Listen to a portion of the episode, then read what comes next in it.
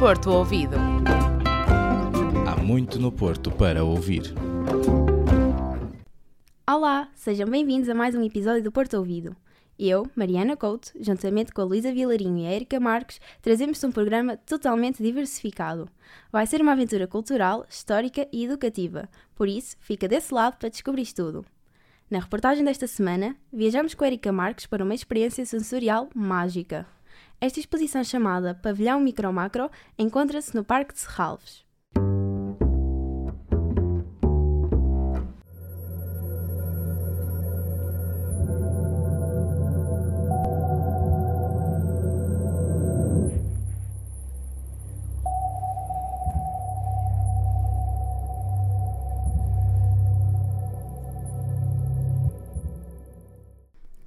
Ryoji Queda apresenta-nos uma exposição inédita no Museu Portuense.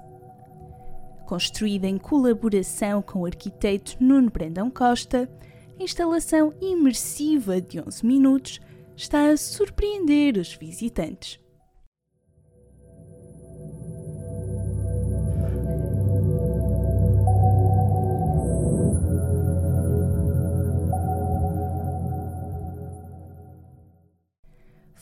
Com Ana Souza, uma estudante de arquitetura que nos deu a conhecer o seu ponto de vista sobre o pavilhão.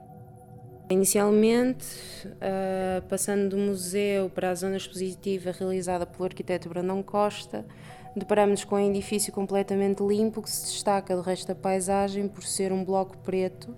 Um bloco que tem um detalhe de uma linha em espelho, mas ao mesmo tempo denotando a beleza de uma forma simples.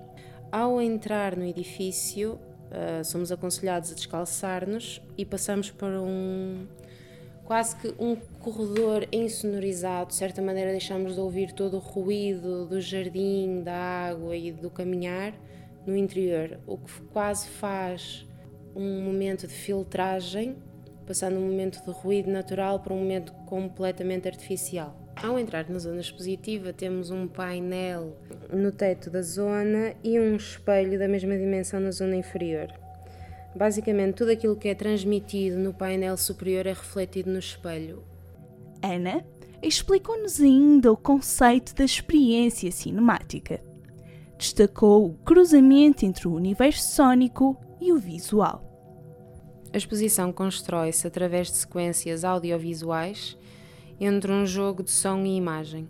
À medida que a imagem torna-se mais vigorosa, o som começa a tornar-se muito mais forte, o que acaba por ser uma experiência muito mais imersiva. Curiosos por perceber as interpretações dos espectadores, questionamos a Diogo Pais o que entendeu pela exposição. Um, as imagens são difusas, estando abertas à imaginação do espectador na minha perspectiva, são imagens relacionadas com, com a física, com a matemática e com a natureza. Quase que vemos assim um, um cruzamento entre o universo microscópico e o cosmológico, e a correlação entre eles, claro. Por um lado, parece que estamos a observar diferentes países e planetas, e por outro, é como se estivéssemos a observar uma, uma zona molecular. É quase como se mergulhássemos num, num extremo de escalas e, e limites bipolares. É então esta uma experiência sensorial? Ana Teixeira responde-nos. O objetivo era, era despertar os sentidos e efetivamente sentes muita coisa ao mesmo tempo, porque está-se está a ser estimulada um, pela audição, pela, pela visão também. A opinião é unânime. Quem vai à exposição Pavilhão Micro Macro tem uma experiência radical, imersiva e intensa atreve-te a embarcar nesta viagem no tempo, guiada pela composição visual e musical. Afinal, como diz o poeta, a arte existe porque a vida não basta.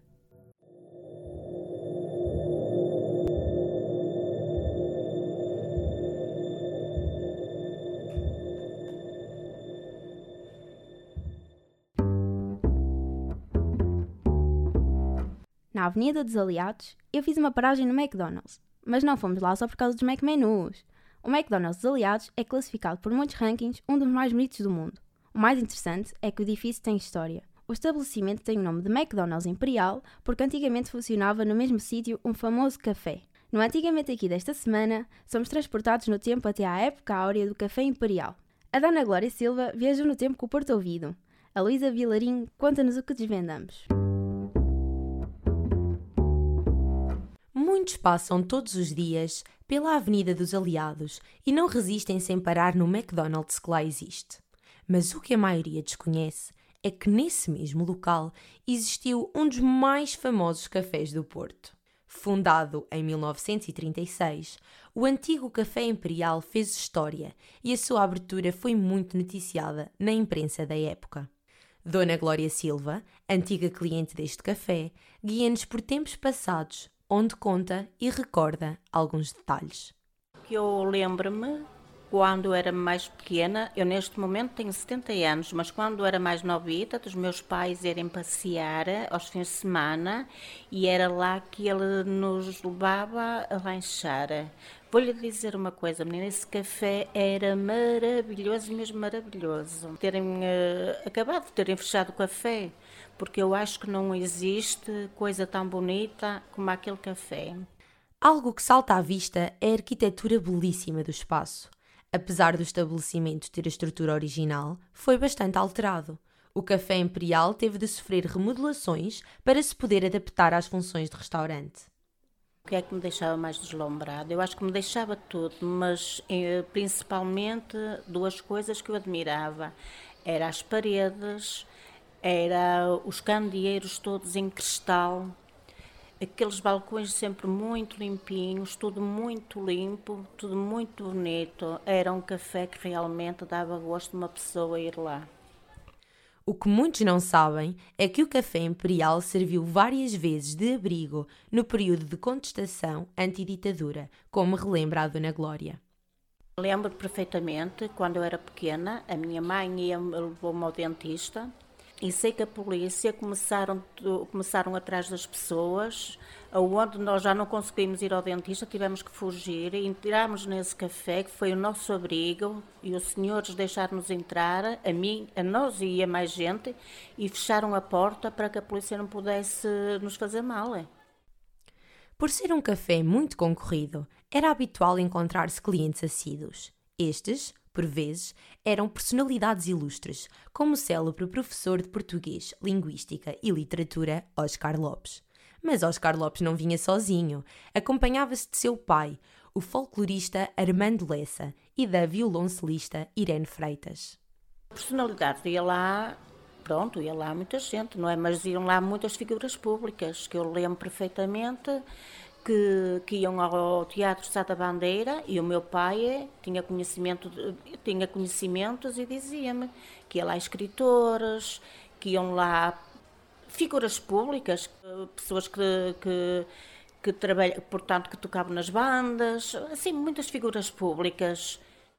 Da traça original sobreviveram somente os elementos decorativos, a águia imperial, os frisos com os painéis de baixos relevos e os magníficos vitrais arte deco. Assim acaba mais um Antigamente Aqui, hoje sobre o emblemático Café Imperial. É verdade, o Café Erasmus está de volta. Esta semana, com Luísa Vilarinho, fomos até a cafeteria Ponto 2. Estivemos à conversa com a Catarina de Twin, estudante internacional de nacionalidade brasileira. Vamos então descobrir como tem sido a sua estadia e aventuras pela Invicta e o que a motiva a continuar por cá. Olá, meu nome é Catarina de Twin, eu sou do Rio de Janeiro, Brasil. Eu estudo Ciências Sociais na Universidade do Estado do Rio de Janeiro e estou de Erasmus fazendo Sociologia na Faculdade de Letras da Universidade do Porto. Olá, Catarina. Antes de mais, eu gostava de saber porque é que tu escolheste Portugal, mais concretamente o Porto, para estudar.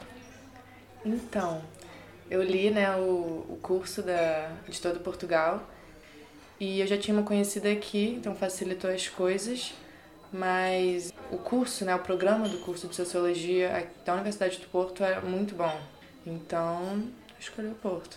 E qual foi a maior dificuldade que tu encontraste quando chegaste cá?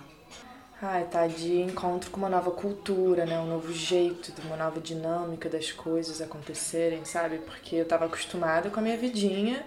Eu sei quando que passa o autocarro, quando que vai. Sabe, eu sabia andar pela cidade. Eu cheguei sem conhecer nada, então foi meio difícil, sabe? Se localizar, saber dos lugares, essas coisas. O que é que assim. gostavas que te tivessem dito antes quando soubeste que, que vinhas para cá, antes de cá chegares? Que o inverno ia ser bem rigoroso, bem frio. Eu não estava preparada para esse frio. O que é que faltava para essa experiência ser ainda melhor, a nível de conhecimento da cidade? O que é que gostavas ainda de conhecer que ainda não conheceste? Gostaria muito de ir no Museu de Serra Alves, no Parque da Cidade, até. Ah, existe um parque em Serralves também muito bonito. Sim, exatamente. Tem a Casa do Cinema lá também, já até pesquisei. Sim. Sabe, eu tenho vontade de pegar minha bicicleta pela ciclovia mesmo, ali no. que é reto, então não tem dificuldade pra, tipo, ai, ladeiras e tal. Porque vocês não chamam de ladeira, né? Como vocês chamam? Não é. Tipo, as subidas e descidas. Exato. Isso também, cara, eu queria que me avisaram, me avisassem sobre as diferenças linguísticas, porque, tipo assim, eu já imaginava que ia ser português de Portugal, né? Exato. Era diferente. Senti que eu não eu tava num país que eu não conhecia nada, eu só conhecia a língua, né? Que eu conseguia ler as coisas. Mas, Mas acima tu estás a gostar de estar aqui? Sim, tanto que eu prolonguei meu, meu Erasmus, né? Era pra ficar só seis meses. Mas e eu... prolongaste por mais este semestre? Exatamente. Então, olha, espero que continues, agora que vem o verãozinho, espero que continues a aproveitar ainda melhor o Porto e, e, e aproveita para, para visitar o resto de Portugal, não só o Porto.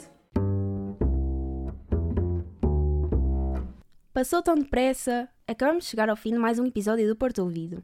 Depois de uma Serralves, fizemos uma viagem ao passado do atual McDonald's Aliados.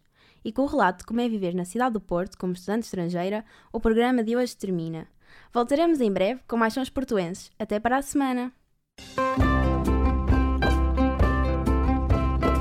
Porto Ouvido. Há muito no Porto para ouvir.